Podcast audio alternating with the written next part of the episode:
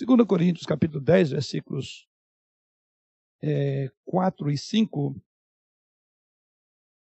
diz assim: Porque as armas da nossa milícia não são carnais, e sim poderosas em Deus, para destruir fortalezas, anulando nós sofismas e toda altivez que se levante contra o conhecimento de Deus, e levando cativo todo o pensamento à obediência de Cristo, e estando prontos para punir toda desobediência, uma vez completa a vossa submissão.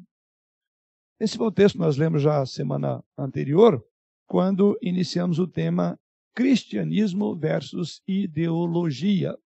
Estamos aí mais uma vez naquela sequência de temas chamados pós-modernos, os temas atuais, os temas que mais são motivos de reflexão, por que não dizer, nesse caso aqui, até de debate, quer no mundo lá fora, como também na igreja do Senhor Jesus Cristo, também porque ela não está fora do mundo. Jesus Cristo pediu sim que o Pai não nos tirasse do mundo, mas sim que nos livrasse do mal. Então a nossa posição, o nosso papel enquanto cidadão, enquanto igreja, é realmente interagir com a vida pública, a vida social. Não podemos, não estamos ausentes. Então, se Jesus disse que não, que pediu ao Pai para não nos tirar do mundo, mas nos livrar das coisas que no mundo havia, então é a nossa posição delicada de estar no contexto político, geopolítico, econômico, onde já estudamos até aqui, essa não é a primeira lição, né? já estudamos até aqui que nós somos envolvidos, somos é, fazemos parte do conceito de política. Agora é qual é o nosso papel? Como desempenhar melhor isso? Qual é o papel da igreja para, por assim dizer, através dela, redimir aquilo que de ruim há no aspecto político? Qual é o papel da igreja é, quanto à sua voz profética, por assim dizer, no momento em que todas as línguas estão falando, todo mundo fala, a igreja, também, a igreja não deve permanecer em silêncio tendo em vista que ela cometerá o pecado de omissão. Né? A palavra de Deus diz que aquele que sabe fazer o bem e não faz, nisso peca. Então, qual é a melhor maneira de trabalharmos de uma forma consciente? É estudando sobre o tema, é estudando o assunto. É por isso que volto mais uma vez, agora espero concluir, para o tema cristianismo versus ideologia.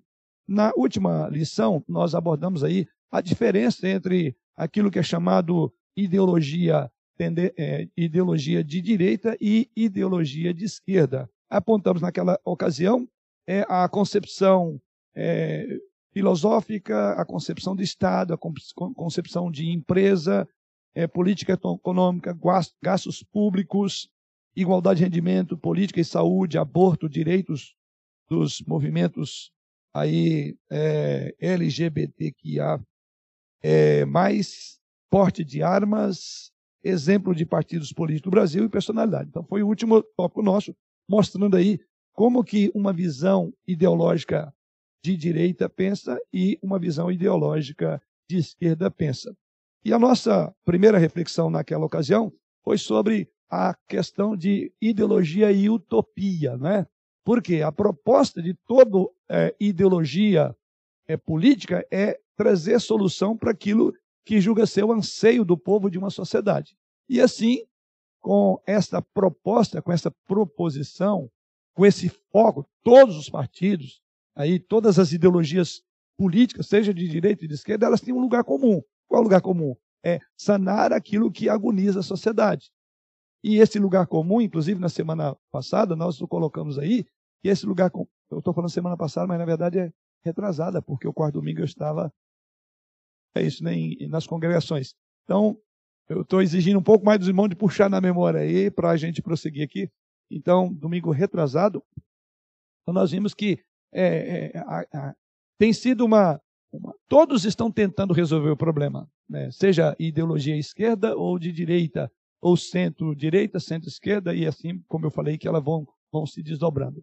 Mas o que nos chama a atenção é que sempre é, todas estão prometendo uh, resolver alguma coisa, né? inclusive dentro de tantas propostas é, que cada uma dessas ideologias procuram é, trazer solução, nós lembramos algumas que é o palanque comum de, de qualquer ideologia política: emprego, renda, saúde, segurança e coisas desse gênero, e bem-estar. Então, quanto ao ideal não temos nada de que questionar, porque seja de uma ideologia ou de outra, ninguém quer o pior. Né? Mas o problema mora é exatamente aí. Porque nessa tentativa de trazer solução, qual é o problema de qualquer ideologia, seja de esquerda, direita, centro-direita, centro-esquerda, extrema-esquerda, extrema-direita? Qual é o problema? É quando ela se apresenta salvadora. Redenção só há em Jesus Cristo. E aqui é o ponto que eu quero trabalhar um pouco hoje. Temos que pensar que, por melhores que seja a proposta, que nós, como cristãos, nos identificamos mais a uma visão desta ideologia do que daquela, quando assim pensamos, tem a ver com a nossa cosmovisão. Mas não quer dizer que por aderirmos ou temos um pensamento mais numa visão ideológica à direita, em função dos valores que elas defendem, que ela defende tudo, não, sancion, não, é, é, não sancionamos, né, não assinamos tudo de que a visão de direita é, é, comunga ou, ou pensa e defende. Porque ela tem a política uma solução dos problemas. Então, do lado de cá do paraíso, não existe uma solução senão por meio de Jesus. Então, o grande problema do cristão em defender esta ou aquela ideologia é exatamente de achar que aquilo vai ser solucionado quando, na verdade, só o evangelho pode resolver. Então a política não é salvadora. Tá? Não há dúvida que a política é o modus operandi de Deus na terra. Mas muitas vezes Deus, inclusive, trabalhou num conceito, digamos, político que nós não estaríamos do lado. Lembra quando nós falamos sobre é, a vinda de Jesus Cristo? Herodes, quem imaginava que Herodes foi levantado por Deus? Né? Os reis, do, o, o, os impérios do Antigo Testamento foram levantados por Deus. Então, eu diria que usando uma, uma, uma comparação. Como você, quando é que você imaginaria que Deus usaria uma visão esquerda para o seu povo, no sentido de disciplinar, de alertar? Estou só fazendo paralelo aqui. Então, Deus muitas vezes usou aquilo que para nós seria um absurdo. Aliás, Amós, lembra? É, ele, Amós não é. E lá, Senhor, é, que ele estava estarrecido. É, vou me colocar na torre de vigia e ver Abacuque, né? Abacuque, ele falou: Nossa, eu pedi para o Senhor vir disciplinar esse povo, que é um povo difícil, povo de Deus, não é isso? Aí quando Deus, Deus age, Deus traz o quê? Uma nação estrangeira. Ele falou: ficou pior. Eu pedi para o Senhor ah, fazer juízo sobre o povo, mas não esperava que o Senhor ia usar uma uma vara iníqua, ímpios, para disciplinar o povo. Então, em outras palavras, para mostrar com isso que não é as ideologias, não são as ideologias, desculpe, que vão resolver o nosso problema. Então, se você se apega de forma tão contundente a uma visão de direita, ou seja, o que for, por ser um cristão, cuidado, ela não salva ninguém. Todas elas têm seus, seus erros, porque são estruturas conduzidas por homens e homens que não temem a Deus. Então, devemos pensar muito sobre isso. Pois bem, então, falamos com relação à, à questão da idolatria. Daí porque o nosso tema é cristianismo versus ideologia, seja ela qual for, de direita, de esquerda, não importa. O modo de pensar cristão é diferente. Né? Ainda que, volto mais uma vez a dizer, é natural que um cristão tenha uma visão de uma ideologia política mais à direita, porque vai comungar de algumas coisas, alguns valores cristãos. Mas para por aí. Tá? Então, nesse sentido, o problema maior é quando há uma idolatria da própria é, política, quando torna a política um fim em si. E diz: olha, se nós colocarmos esse governo, se nós tirarmos esse governo, seremos felizes, seremos redimidos do mal que nos, no, no, nos ataca. Não haverá pobreza, não haverá desigualdade social, o, o, o, o emprego será valorizado, a mão de obra será valorizada, a renda vai. Até hoje, ninguém deu a solução. Continua e continuará sendo é, objeto de palanque de político. Esses temas recorrentes vão existir, o que significa que ninguém resolveu.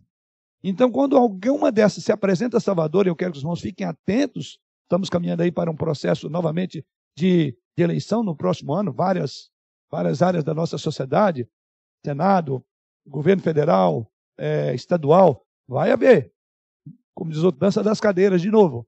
Então, cuidado a maneira como você vai pegar essa plataforma, vai defender, porque vai resolver o seu problema. Não vai resolver. O resultado das eleições é um mundo em cada vez mais longe de Deus, a política cada vez querendo se manifestar, se colocar como salvadora da humanidade. Então, lê do engano. Então, não seja infantil. Né? Aqueles que são mais de idade sabem muito bem disso. Já vem de vários políticos e partidos que passaram por esse país e não resolveu ainda. E não resolverá. Então, o problema de se apegar à política de forma tão ferrenha é este: é, é lutar por uma causa é, vencida, uma causa que não vai levar a bom êxito. O que, que nós devemos fazer?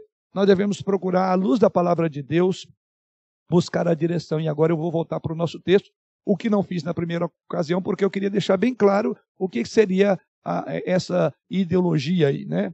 Então, o que nós concluímos foi o seguinte, daqueles tópicos, para agora entrar no nosso texto, é quanto o que significa, então, uma ideologia mais à direita. A ideologia de direita se baseia no método mais individual, defende uma menor participação do governo na sociedade, menos estatização, tá? propõe que o próprio mercado deve ditar as suas regras e regular o funcionamento da sociedade. Tá? A direita defende uma maior responsabilidade individual e a total autonomia das empresas. Uma visão de uma ideologia de direita reivindica também a redução de impostos, a diminuição da intervenção do Estado em questões sociais e econômicas. O seu embasamento teórico vem do que é chamado de liberalismo, e depois eu acho que numa outra lição devo falar um pouco sobre essa questão. Qual é a principal diferença, então, de uma visão de direita? A esquerda, já ao contrário, acredita que deve haver um sistema de pagamento de impostos adequado, onde todos devem pagar uma quantia específica de tudo que ganham. Por outro lado, a direita acredita no mérito e assim deve haver menor pagamento de impostos para as pessoas produzirem mais. Então, quando vocês ouvem muito a palavra merito, merito, meritocracia, tem a ver com a valorização do, da, da, do, do mérito da pessoa fazer por onde? O indivíduo, voltado à questão individual. Dessa forma, elas poderiam gerar renda essas pessoas e contribuir para o bem-estar da sociedade. No caso da saúde, da educação, a esquerda entende ser responsabilidade do governo a promoção de condição para a vida digna de uma pessoa. Fica então ao encargo do Estado a criação, manutenção de sistemas de saúde educacional que devem ser gratuitos e acessíveis para todos. Por outro lado, a direita pensa que a, essa colocação de recursos nesse tipo de serviço atrasa o ritmo do desenvolvimento econômico e é prejudicial para toda a sociedade. Ou seja, mantém o, inimigo, o, o, o indivíduo num certo acomodação. Ele não vai procurar, é, ele, ele vai ter uma visão. O Estado passa a ser, ter uma visão paternal. Né? Ele cuida de tudo isso. Né? É, esses é, serviços podem e devem ser é, caracterizados e fornecidos por entidade privada, na visão da direita, com o menor custo possível para o Estado. É, já falamos a, a, última vez sobre como surgiu a ideia é, da direita e da esquerda, onde é que surgiu esse termo e aonde chegou. Com o passar dos anos, é, a, a, a direita e a esquerda foram se desdobrando em outros segmentos, como a gente chamou de centro-direita, centro-esquerda, extrema-direita, extrema-esquerda, que era uma tentativa de atender aquilo que alguns políticos tinham de visão, porém eles foram que meio que migrando, né? Mais radicais numa linha, menos radicais em outra, então isso foi gerando depois o que foi chamado de extrema esquerda, extrema direita e assim por diante, né? Bom, a partir daí então vem o nosso a nossa reflexão como igreja do Senhor. Uh, outro ponto importante é na visão chamada da direita, há uma preservação maior, um cuidado maior para com a família, para com é, os bons modos e costumes sociais. Por isso que também é chamada, é, por vezes, né, vai ser enquadrada como é, é, é, mais conservadora, uma visão de direita, com relação a princípios, a valores. E aí é onde ela, é, como cristãos, a nossa visão caminha, sim, para a visão de uma visão mais conservadora, não é nossa, mas é bíblica. Então, nesse sentido, é por isso que a visão de direita ela traz sim um, um, o público evangélico bastante esclarecido sobre as chamadas ideologias, né? além de outros fatores. Tá? É, porém, volto mais uma vez a dizer, é, não devemos pensar que ela é a salvadora. E você seguindo esta área, você vai ser feliz politicamente falando. Basta ver a, a fragmentação do centro-direito, centro-esquerda. É prova evidente que nem entre os próprios políticos a, a, plataforma estabelecida pelos partidos atendem às necessidades, por isso que eles vão migrando, inclusive, de um partido para outro. Então, isso é uma prova evidente de que é, já é uma instituição em si mesma, uma organização falida, no sentido que ela, a promessa dela de resolver o problema não conseguiu e não conseguirá. Então, como cristãos, podemos sim e devemos ter um posicionamento, e eu entendo que é um posicionamento mais de centro-direita, tendo visto vários fatores que eu poderia ter abordado aqui, embora já coloquei alguma coisa por alto e rápido. É, porém, devemos ter a consciência de que o apego a isto de uma forma enfática pode gerar muitos problemas para você defender até conceitos cristãos. Por quê? Porque de ambos, as lados, de ambos os lados você encontrará aquilo que é contrário à, à, à, à Bíblia. Ah, só a questão de direita, né? Questões como identidade de gênero, respeito aos direitos de liberdade de crença, orientação sexual, é, são importantes para quem se afirma como cristão. E aí sim, numa visão mais à direita, conservadora, aí você estaria um pouco melhor atendido numa visão de direita. É, é, no, senti no sentido dado pela Bíblia, a ideologia diz que é preciso você agir desta daquela forma, porém, as escrituras sagradas, elas não dizem, olha, e fazendo assim você será feliz. Ao contrário, vai dizer, olha, ainda é uma, uma, uma estrutura é, de, constituída de pecadores, de um mundo caído. Então, não confie plenamente nisso. Mas você tem que, diz o apóstolo Paulo em Romanos capítulo 12, transformai-vos pela renovação da vossa mente. O texto que nós temos agora para pensar um pouco fala sobre isso, né? sobre a, a, a, aonde fica o cristianismo, onde fica a, a, fé cristã em relação à questão política. Né? Apegar é, enfaticamente a essa ou aquela visão, desprezar todas elas. O que, que a Bíblia nos ensina sobre essa questão? Né? É, vamos ver à luz das Escrituras. Né? Levando o cativo todo o pensamento. É assim que Paulo diz aí no texto, né? Porque anda, embora é, andando na carne, versículo 3, não militamos segundo a carne. Quer dizer, embora andando nesse mundo, a nossa milícia, a nossa batalha, o nosso apego à nossa guerra não é segundo a carne. Quer dizer, é espiritual. Porque é nesse campo que é, a batalha verdadeira cristã acontece. E ela acaba se efetivando, se percebendo, se visualizando na política. Então é aí onde você tem que ter uma cosmovisão bíblica e cristã para entender a própria dinâmica que está por trás da política. Tá? Uma vez que são pessoas que estão por trás, e o diabo usa exatamente pessoas, como usou o próprio Judas dentro da igreja, do colégio apostólico. Então é para aí que nós devemos nos atinar. Por isso que Paulo disse, porque embora andando na carne, não militamos segundo a carne. A nossa linguagem última não é segundo a carne. E é aqui que vai ajudar o crente a definir, inclusive, embora andando na carne, qual é a concepção que ele tem desse modo de andar. Não segundo o que andam. Porque todas as propostas, de alguma forma, têm seus erros. Porque são instituições humanas, naturalmente dadas por Deus, é, permitidas por Deus. Mas Paulo já nos chama a atenção para não enquadrarmos apenas de uma perspectiva horizontal. Não, meu problema é aqui, agora é essa questão. Não. Ele diz: olha isso numa perspectiva maior, como Deus vê as coisas. Né? E todo crente que tem essa visão do céu, primeiro, ele consegue enxergar melhor a terra. Mas aqueles que se focam extremamente, eh, especificamente na visão horizontal, eles jamais conseguirão ter uma visão maior até da posição dele, a postura dele dentro do campo político.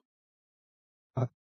O texto básico nosso é, pressupõe a realidade de que estamos passivos a nos deixar seduzir pelos pensamentos, filosofias desse mundo. Por isso que ele diz: olha, embora andando, tome cuidado.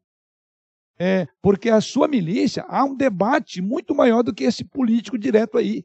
Observe que por trás de toda esta essa máquina política existem poderes bélicos e satânicos trabalhando. Enxergue isso. Então, não veja isso como uma tábua rasa. Há algo muito maior, há uma batalha maior acontecendo, e essa batalha se, se reflete, inclusive, na política, já que o diabo é o príncipe desse mundo. Então, segundo o que Paulo diz, ele mostra que a igreja precisa estar munida e protegida contra vãs, ele vai falar vãs é, idolatrias, esperanças que são apresentadas, seja de uma ala ideológica ou de outra ala. Quando nos sentimos lesados, furtados, violados pelos impostos abusivos, pela falta de segurança, pelo total é, descaso, muitas vezes, para com a saúde pública. É, atualmente o SUS está sendo é, é, é, analisado de uma perspectiva que nenhum brasileiro até hoje tinha analisado. Né? Um, um setor do governo federal, né, que se estende os seus tentáculos para o, o estadual e assim por diante, como nunca imaginávamos o valor dessa instituição. Basta ver os bilhões que estão sendo usados para cuidar da saúde pública. Talvez nunca precisamos do SUS como atualmente. Né? Talvez você nunca tinha imaginado a importância de ter esse setor saudável, um setor bem administrado. Né? Então, muitas vezes, ficamos fragilizados, recebemos promessas criamos expectativas de um futuro melhor, porque esta ala ideológica me prometeu isso. Né? E desculpe, mas há muitos que se vendem essas ideologias pelo custo, pelo prato de um arroz e de um feijão, né? por uma consulta médica, por um bujão de gás. Tem gente, por isso que para muitos políticos não é difícil fazer política, porque muitos se deixam comprar, muitos se vendem. Né? Ele não está pensando num bem maior, ele está pensando no bem do momento. Né? Se me der isso, eu faço aquilo. Vende como Esaú, vende o direito por um prato de lentilha. Vende quatro anos de sofrência como os outros, de problemas, porque conseguiu um bujão de gás. E pode saber, os espertalhões políticos, não deveria ser político, um político faz isso, não é político, mas uma boa parte usa disso, vão fazer de novo. Mas é gente se vendendo aí por um, um, um, um, um bem, ou até por uma promessa ilusória, que agora vai ter emprego, que agora vai resolver o problema do mundo. Mas é aí que mora o perigo.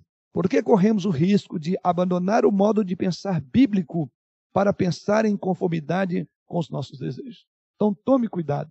Jamais devemos deixar de pensar de forma bíblica em função de olhar apenas horizontalmente na perspectiva dessas ideologias.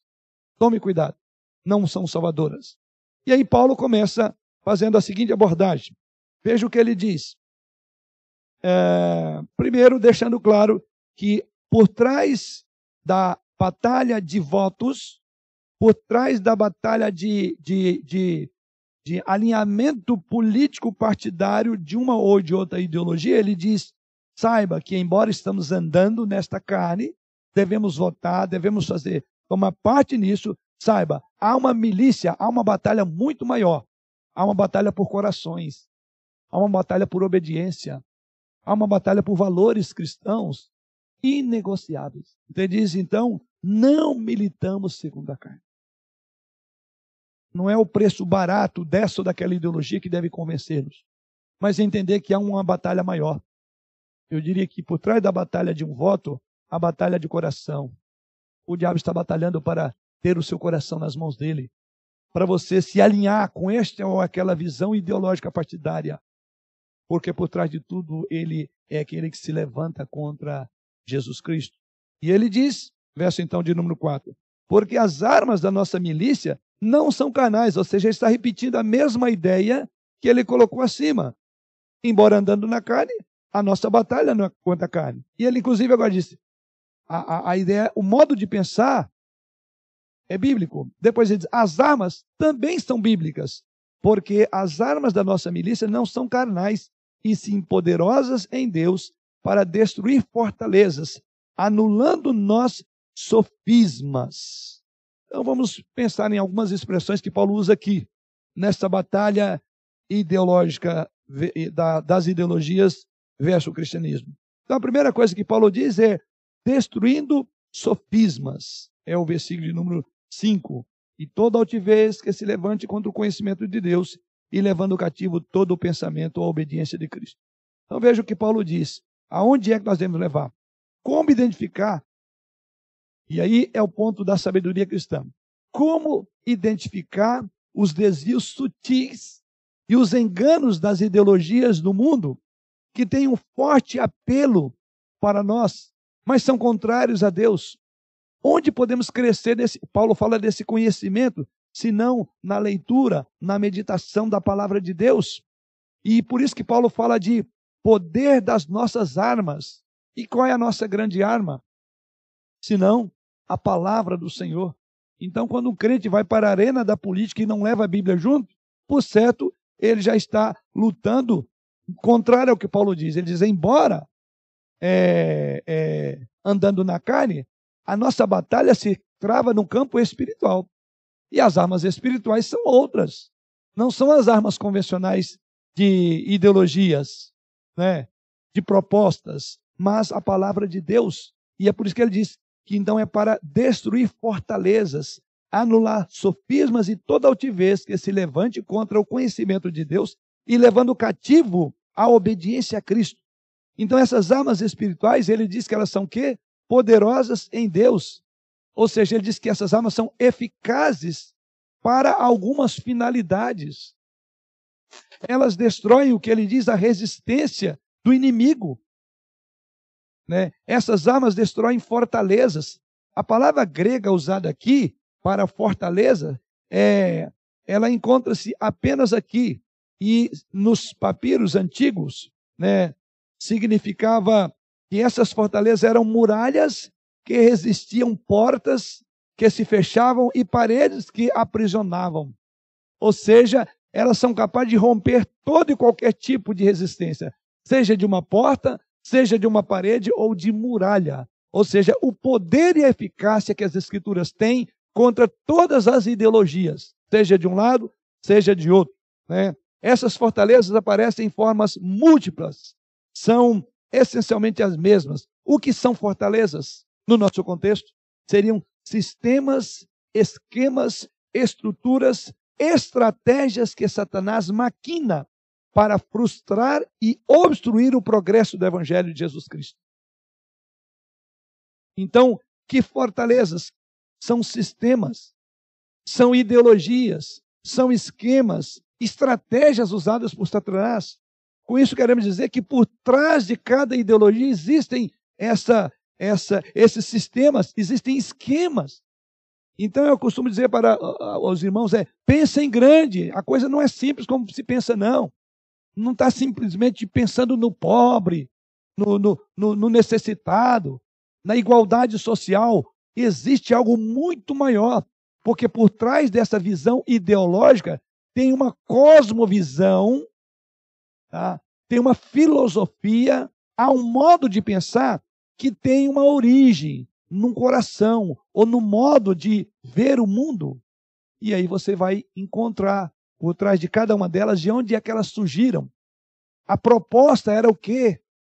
Então é isso que Paulo diz que a luta pela verdade, essa batalha, ela se dá no campo dos sistemas, dos esquemas que o mundo tem.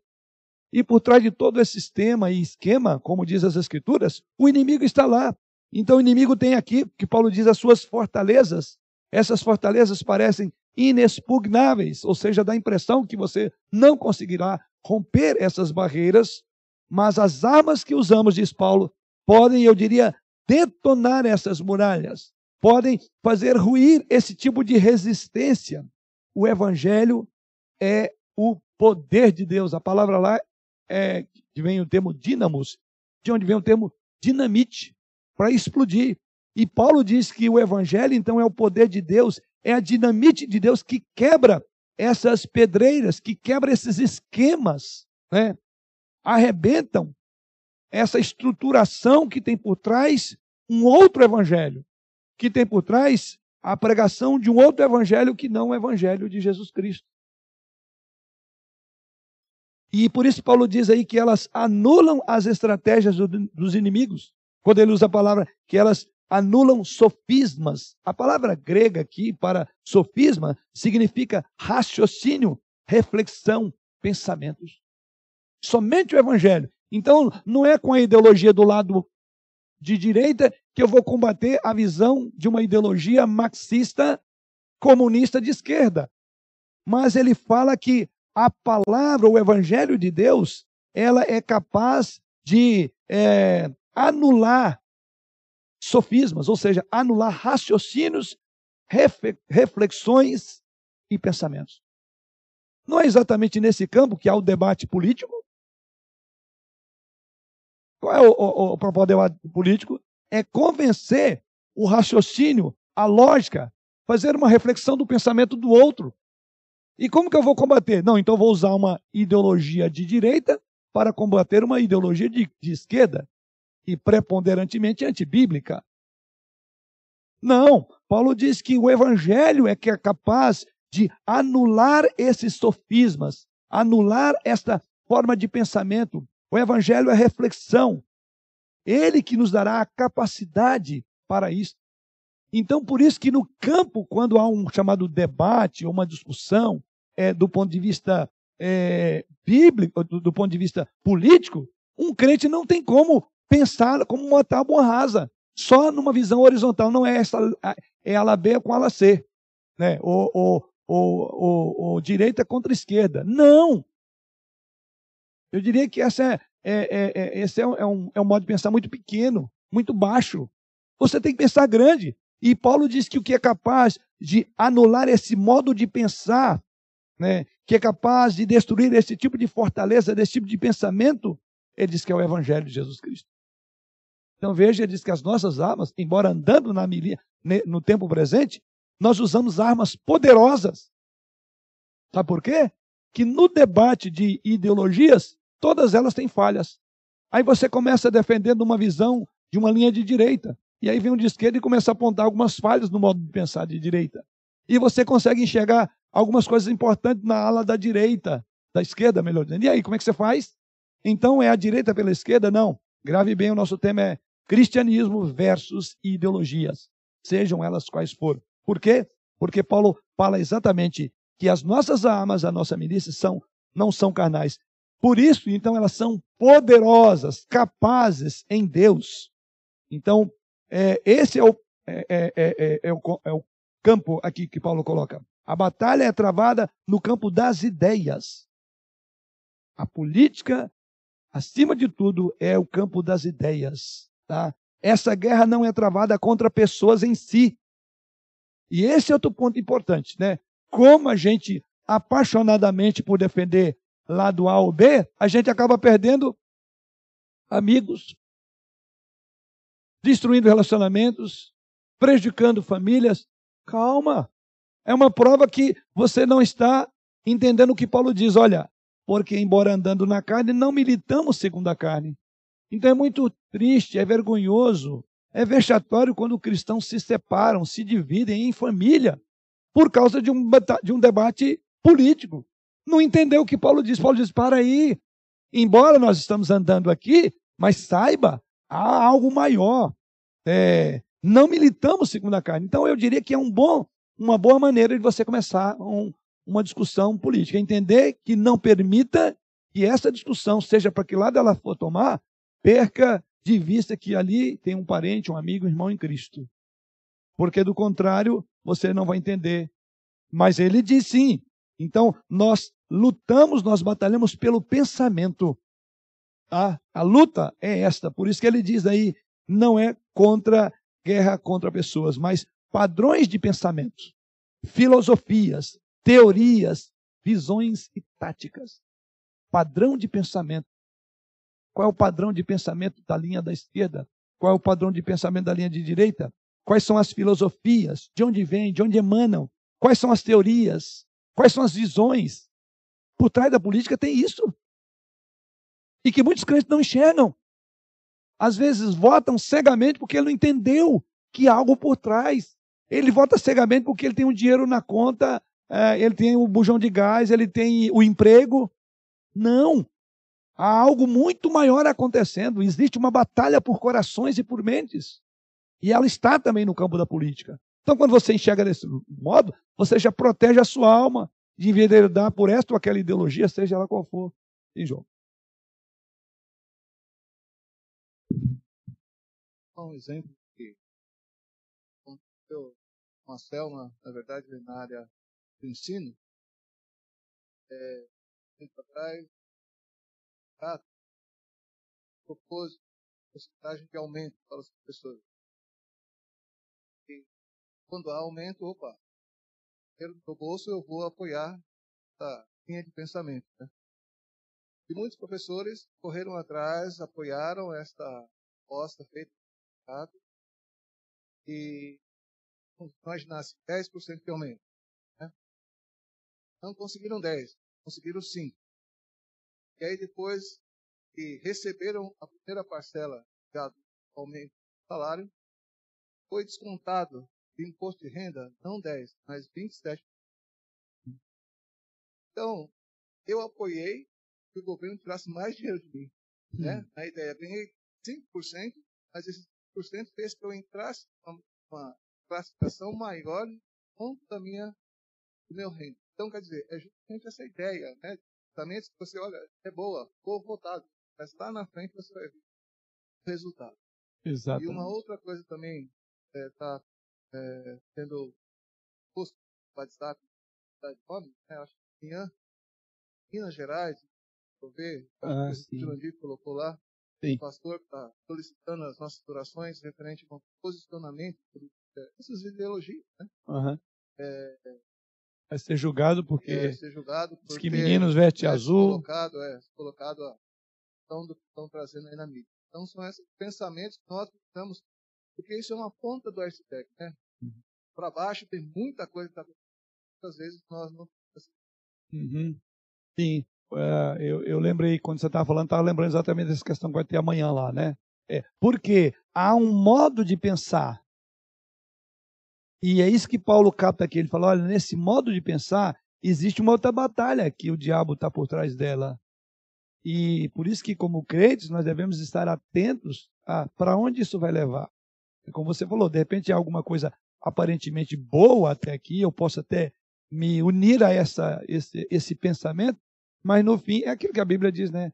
Há caminhos que ao me parece direito, mas no fim são caminhos de morte.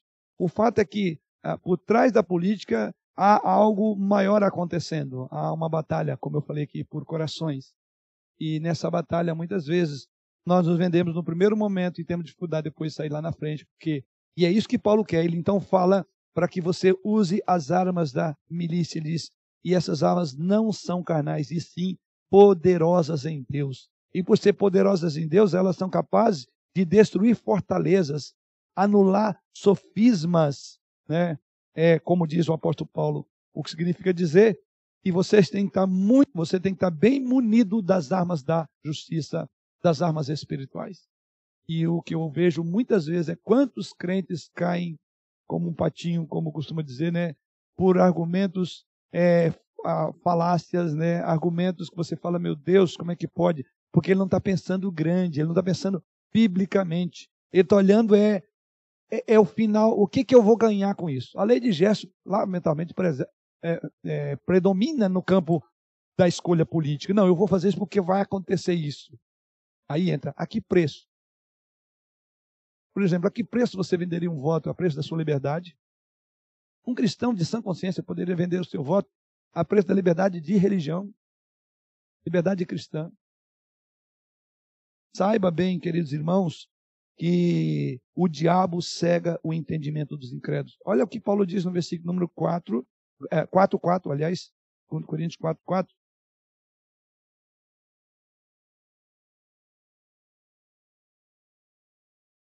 Verso 3 e 4 de, de, de 2 Coríntios, 2 Coríntios 4, 3 e 4. Veja o que Paulo diz.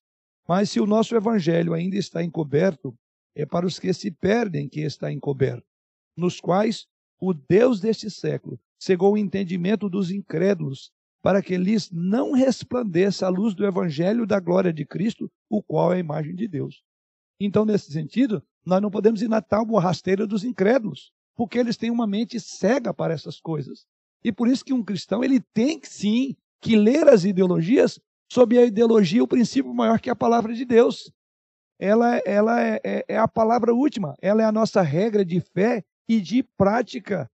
Não pode, não pode ser uma teoria nossa interna de que é regra de fé e prática. Quando chega a hora da praticar, eu vou votar em alguém que tem uma visão ideológica que é contrária à palavra de Deus. Alguém que me cerceará o direito de ser cristão, me cerceará o direito de eu educar meu filho, que vai querer o Estado entrar na minha vida para dizer o que, que eu tenho que crer, que vai colocar o Estado como Deus é nessas ideologias aí, é isso, o Estado passa a ser um Deus. Se você olhar bem, é, é, infelizmente o tempo não permite, mas poderia dar uma só para você ver aonde chega isso. Como que a, a, a, o final dessas coisas, para onde levarão? Parece inocente, né? São propostas, propostas interessantes, mas no fim, como aqui o presbítero João ilustrou ainda agora, né? No primeiro momento, quem imaginava que no fim eh, eu estaria votando para que tirasse mais de mim? E é muito comum isso. Né? Não existe nada de graça, irmãos. É, o diabo ele distorce a verdade, o diabo ele dissemina o erro, o diabo espalha a mentira. As nossas armas, diz o apóstolo Paulo, elas desmantelam esses sofismas, elas desnudam esses artifícios e aniquilam esses raciocínios falazes. E são falazes, são, são, são artifícios que muitos crentes imaturos bebem disso. E é por isso que um pouquinho mais de, de conhecimento você fala: como pode um crente defender isto? Sem ver que lá na frente o valor maior que ele preza por ele será atacado, será ferido, será é, é, é, é destruído. Então, Paulo fala aqui de todas essas articulações, com esses, essas expressões que o apóstolo Paulo usa aqui, exatamente seja fortalezas, sofismas. E depois Paulo prossegue dizendo sobre altivez, né? Contra toda altivez. É assim Paulo diz no verso número 5, e toda altivez que se levante contra o conhecimento de Deus. Todo pensamento que ousa se opera, opor a Cristo Jesus é um pensamento altivo, isto é, arrogante, prepotente, atrevido, se o modo de pensar não provém da sabedoria divina, não pode vir de nenhum lugar. Quando a Bíblia estabelece a diferença entre justos e injustos, sábios e profanos, salvos e perdidos, ou quando Jesus fala de filhos de Deus ou filhos do diabo, é para deixar claro que nós estamos servindo, serviremos ou a Deus ou ao diabo. Por isso é que Tiago nos alerta ali em Tiago capítulo 3, versículo 15, e ali Tiago alerta-nos a manter a mente presa à sabedoria de Deus, quando ele diz lá: Esta não é a sabedoria que desce lá do alto, antes é terrena, animal e demoníaca. Então pense grande, irmão. Não seja inocente. As ideologias, as filosofias estão carregadas, encharcadas né, do, do diabo tentando distorcer fazendo uma proposta como fez para Eva. No primeiro momento, era a proposta de um bom partido que ela ia votar. E ela deveria votar nela mesma. Porque qual foi a promessa? Se você comer, você será grande. Você não precisará de Deus. O dia que você comer, você vai ser igual a Deus. E deu no que deu. Então, assim, vem essas propostas sorrateiras, né?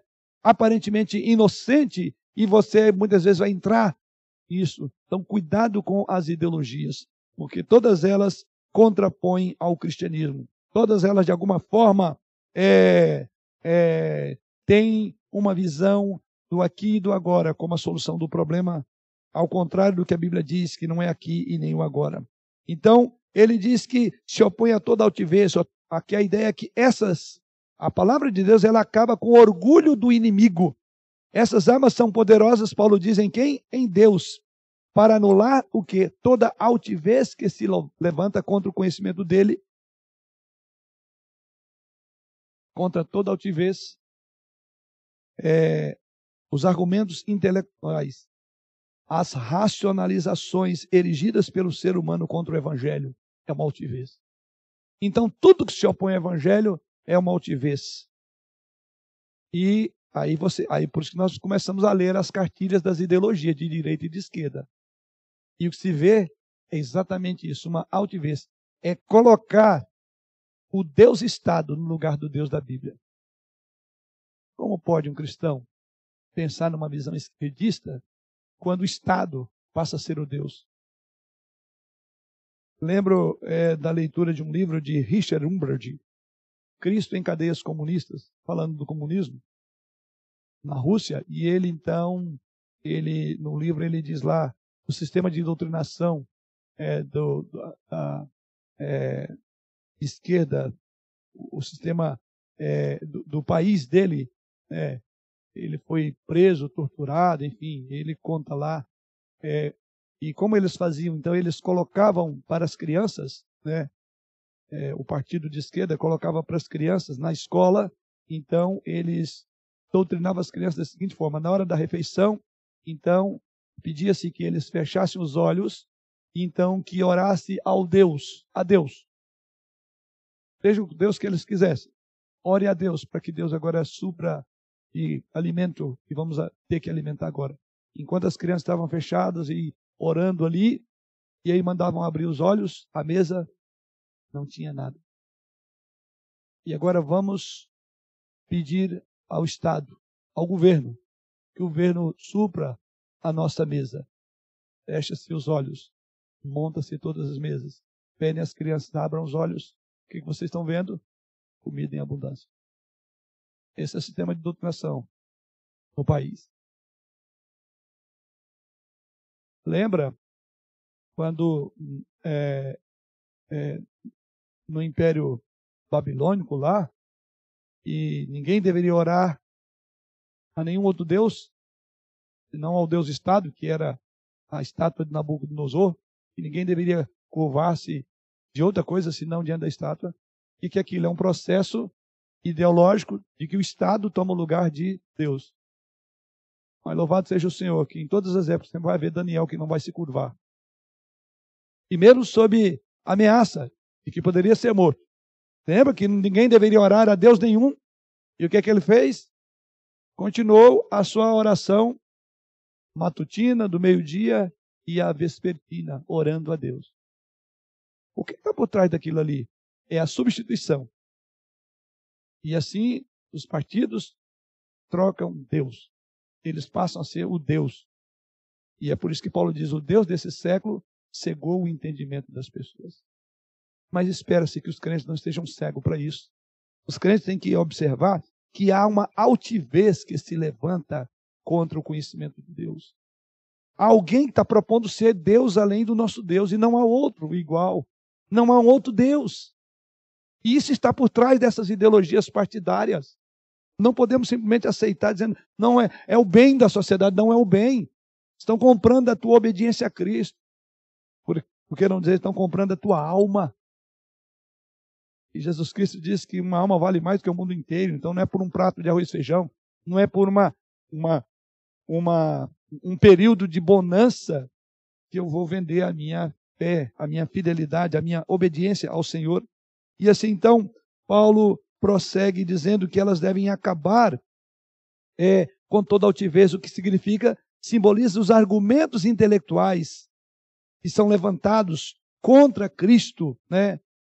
É, o fato de Paulo é, é, o fato de que Paulo já havia dito para os coríntios que o evangelho da cruz era considerado tolice e loucura para aqueles que viam o mundo pelas lentes da filosofia grega, revela exatamente isso que Paulo coloca aqui.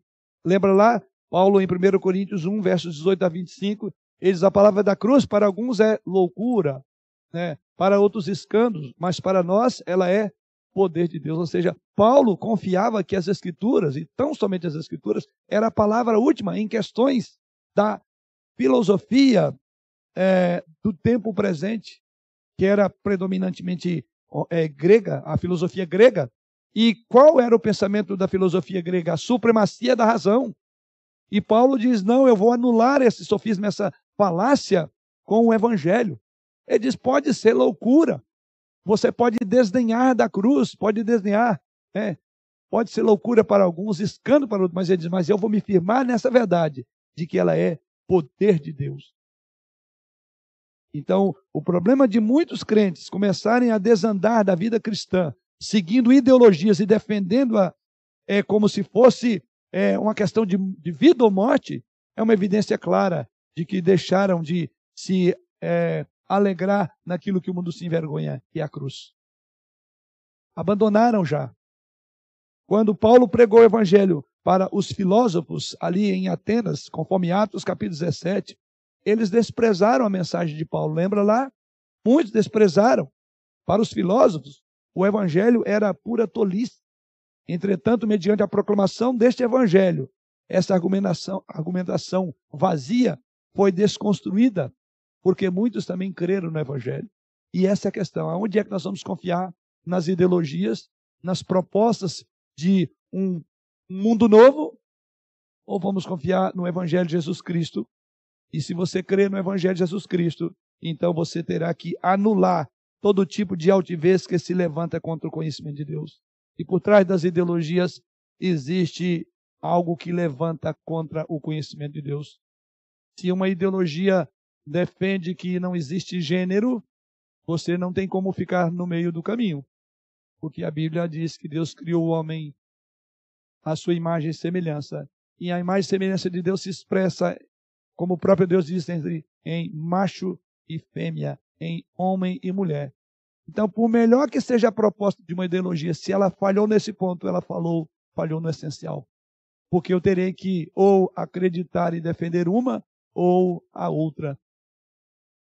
Se a Bíblia fala que a família é uma instituição dada por Deus e o padrão bíblico de família é papai mamãe, homem e mulher, qualquer coisa que qualquer ideologia se prontifique a colocar além do que está nas escrituras, elas têm que ser rechaçadas, porque é aquilo que se levanta contra Deus.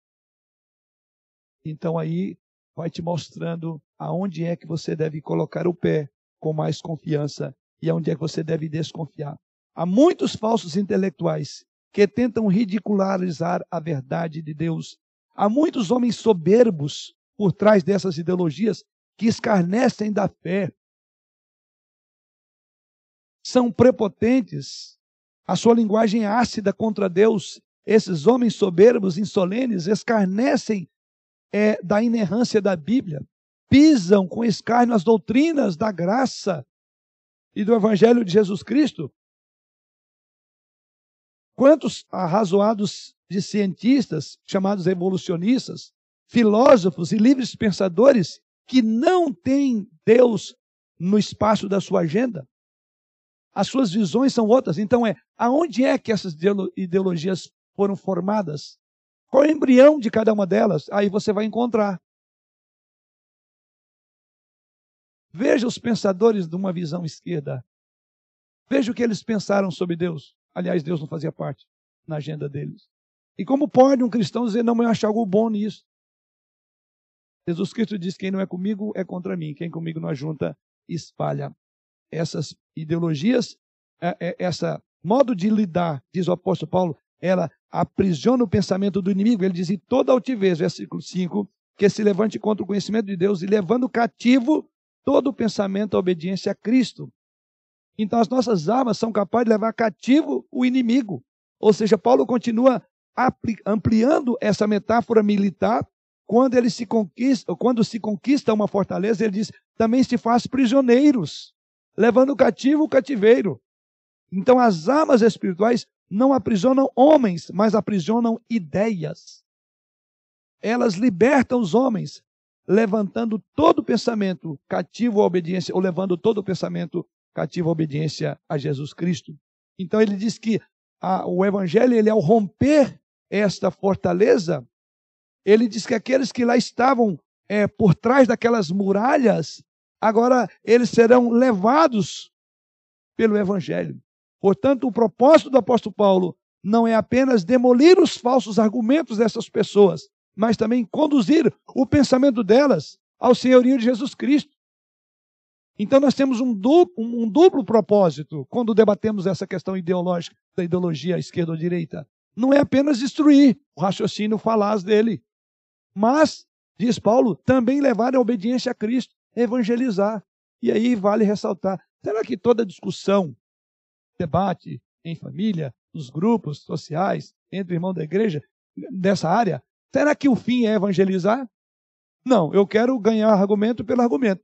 Então vou usar a ideologia que eu defendo contra a ideologia do outro. Foi para lugar nenhum, os dois continuam ainda na terra. Mas Paulo diz que o propósito aqui é exatamente de levar cativo todo o pensamento à obediência de Cristo. Então, quando você olha para, digamos, a discussão, o debate ideológico dessa ou daquela linha, mas você tem como fim maior levar esse irmãozinho, essa pessoa, esse querido, à obediência a Jesus Cristo. Então você ganhou terreno, você evangelizou. Olha, se todos nós fizermos os nossos debates aí é, de ideologias de, de, partido um meio de evangelizar alguém, seria uma bênção.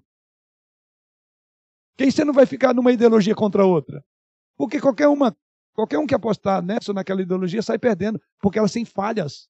E elas são apontadas no debate. Mas leve para algo superior. O seu propósito é levar aquele irmãozinho, aquela família, aquele amigo a obedecer a Jesus Cristo, a pensar os pensamentos de Deus, por assim dizer, e não ficar aqui discutindo entre um ou outro. Aliás, é uma. Você quer uma melhor forma de você perder debate? Discuta uma visão de, de, de, de uma ideologia contra outra. Se surgiram elas, é porque nenhuma é boa ainda. Não tem nenhuma suprema. Mas quando você leva isso à obediência e faz ele pensar grande, fazendo inclusive uma autocrítica da ideologia que você eventualmente se aproxima e diz: Eu não olho por esse campo, mas olhe para cima, há algo maior acontecendo aqui. E é isso que Paulo faz. Ele diz, não só quer destruir a, aquela fortaleza, mas ele quer levar aquela pessoa à obediência a Jesus Cristo, é evangelizar. E ele fala aí da eficácia, versículo 6, e estando prontos para punir toda desobediência, uma vez completa a vossa submissão. Paulo, como um guerreiro espiritual da milícia de Cristo, trajando armas espirituais, não só desmantela a resistência, destrói as estratégias, a soberba, os pensamentos do inimigo, mas também tem autoridade para punir, aí é a última parte, punir a desobediência daqueles que se entregam ao erro. Há uma palavra condenatória, inclusive, para aqueles que se entregam ao erro. A linguagem usada por Paulo aqui é que esses rebeldes seriam levados à corte marcial e punidos por sua desobediência, porque ele levantou um pensamento altivo contra Cristo. Era uma desobediência que tratava com leviandade a verdade do Evangelho. Então é uma batalha. Né? E como toda batalha, é, tem aqueles que vão se render em função de entender que não, o argumento não funcionou, e aqueles que deverão ser presos e condenados por isso. Ou seja, era uma desobediência que tratava é, de forma vulgar o evangelho, em razão do que esses detratores poderiam ser chamados de falsos apóstolos, obreiros fraudulentos, lá no capítulo 11, versículo 13 a 15, em razão do que eles faziam. Ou seja, é uma batalha muito séria. Então é, eu anulo, eu destruo o argumento, não com, com outra ideologia, mas eu anulo com o evangelho. Depois eu prego o evangelho e eu condeno aquele que está nesse campo. É o papel nosso. Eu diria que é um, é um tríplice papel numa discussão. É entrar no terreno do inimigo, tirar as suas armas e mostrar que elas são inconsistentes. Em segundo lugar, eu vou apresentar a boa nova do evangelho, que ela tem consistência. E em terceiro lugar, eu vou condenar aquele modo de agir. Numa batalha não há neutralidade. Numa batalha nós precisamos de, por assim dizer, dizer a que fim viemos. E quando você usa uma ideologia contra outra ideologia, vai ficar o dito pelo não dito, vai ficar uma discussão vaga, sem sentido. Então tenha um propósito nobre na sua discussão. Se você entrar nela, tenha nobreza de coração. Você não está lutando contra um irmão, um parente, um amigo. Saiba, você está trabalhando para que aquele pensamento seja cativo a Jesus Cristo, que ainda não é, segundo a sua visão, eventualmente falando. Então, qual é o seu propósito? É ajudar essa pessoa a olhar com, olho, com olhos maior. E ao fazê-lo, faça a autocrítica também daquilo que você julga como uma ideologia que, aproxima mais dela. E aí essa pessoa vai perceber que você tem uma certa neutralidade no que diz respeito, você não está defendendo apaixonadamente A contra B. Todos que assim fazem perdem a guerra. Porque se você defende ideologia, você vai ver que ela também tem suas falhas. Se você defende nomes, também tem falhas. E assim é o que Paulo diz. E estando prontos para punir toda desobediência, uma vez completa a vossa submissão.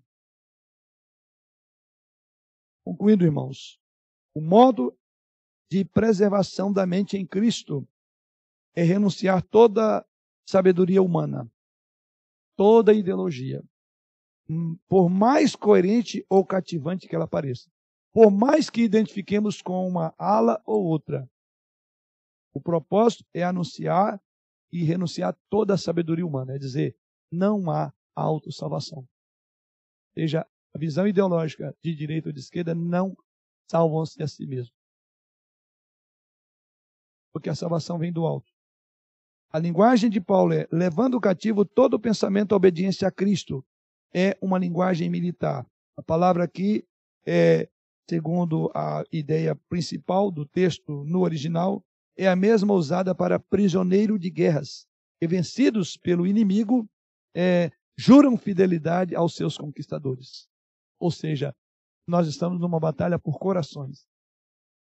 Nós estamos numa batalha para que essa pessoa que é de esquerda venha para a direita porque eu me identifico mais com ela, ou que ela se identifica mais com o cristianismo.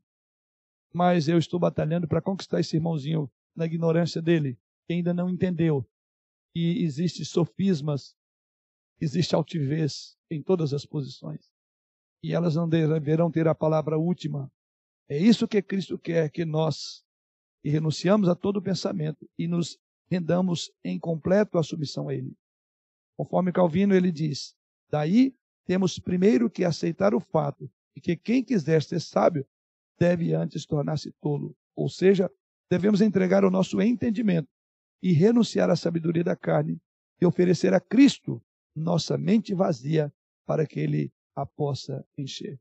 Quando Paulo, quando Calvino é, é, comenta essa passagem. Concluindo, toda ideologia é idólatra. Toda ideologia é idólatra toda ideologia vai puxar você para defendê-la. Quem é que nós defendemos nessa vida? Só o bom nome de Cristo. É o único pelo qual vivemos e somos capazes de morrer por ele. Fora daí, nada mais. Então, toda ideologia é idólatra.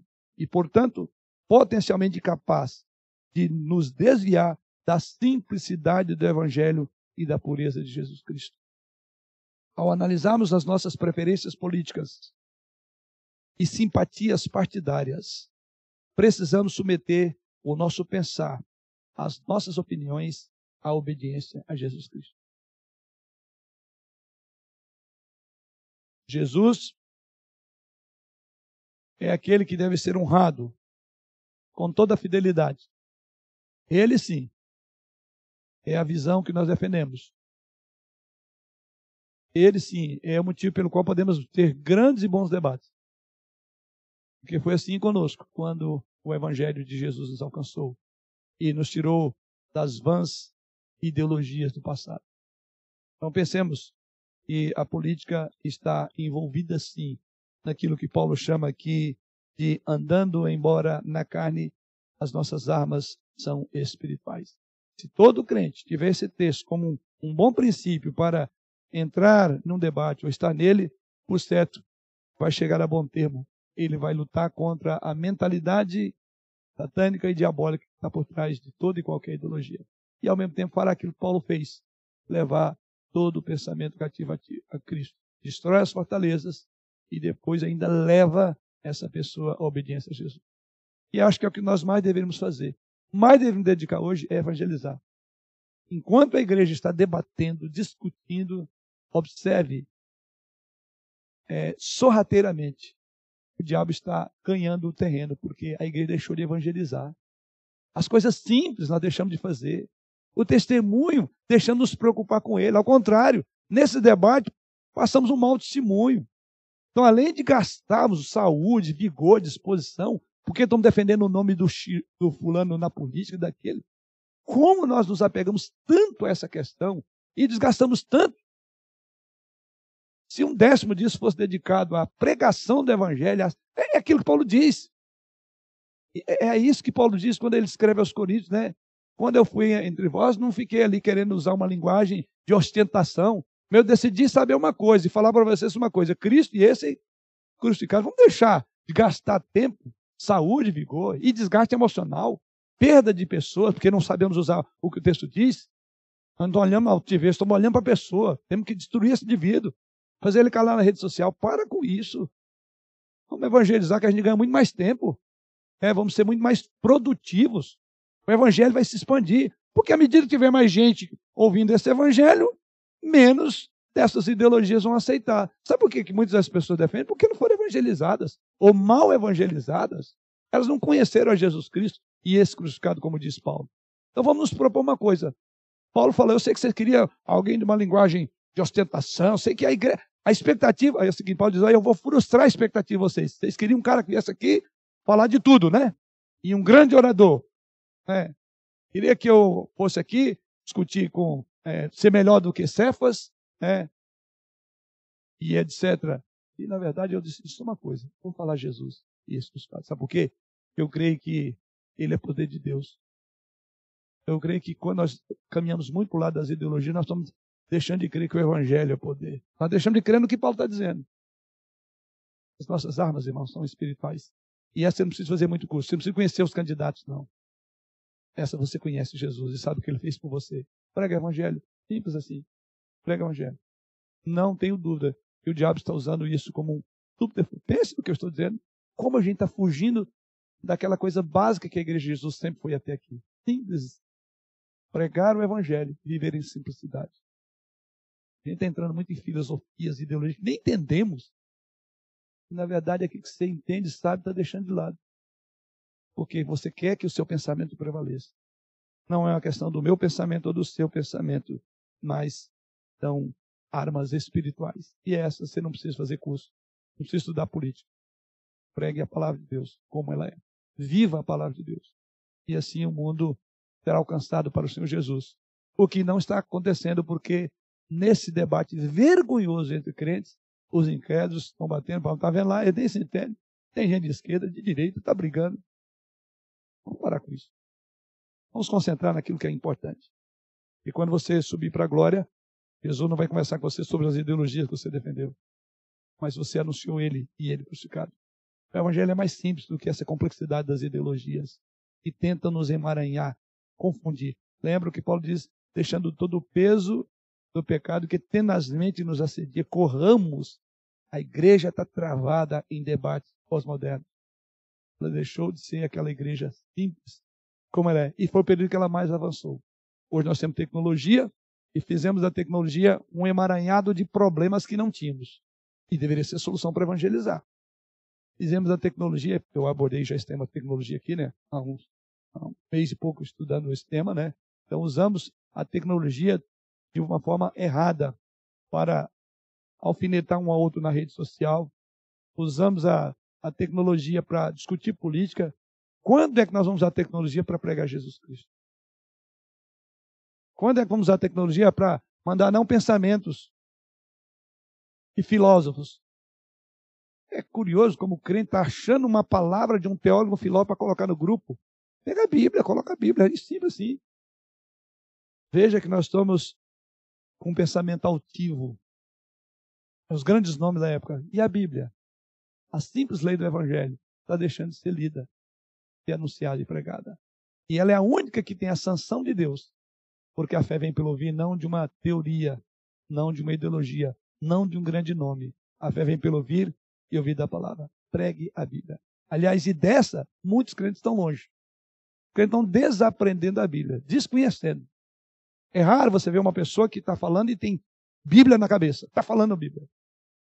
Então essa pessoa já está cativa de Satanás, porque não conhece a palavra. Então vamos nos dedicar mais à Bíblia, vamos dedicar mais a debater, aliás, é, pregar o Evangelho e esses debates que fiquem fora das nossas relações, porque eles não nos levam a nada. Pelo contrário, sei que tem muita gente saindo ferida e machucada pelos debates é, em função de linhas e ideologias. Eu tenho falado disso aqui exatamente como meio de vacinar. Gostaria de estar abordando outros temas, mas estou ainda falando sobre pós-modernidade porque ela trouxe muita coisa interessante, mas no meio da pós-modernidade nós estamos emaranhados e a igreja está travada. E cada dia ficando pior. É necessário que haja um despertamento. Entender que por trás disso há, aí sim, aquilo que Paulo diz, né? Há, um, há algo acontecendo e você não percebeu. E a igreja está travada por causa dessas coisas. Deus assim nos abençoe e nos dê a graça de, é, se entrarmos num debate, que o façamos com as armas da justiça que vem do Senhor. Amém.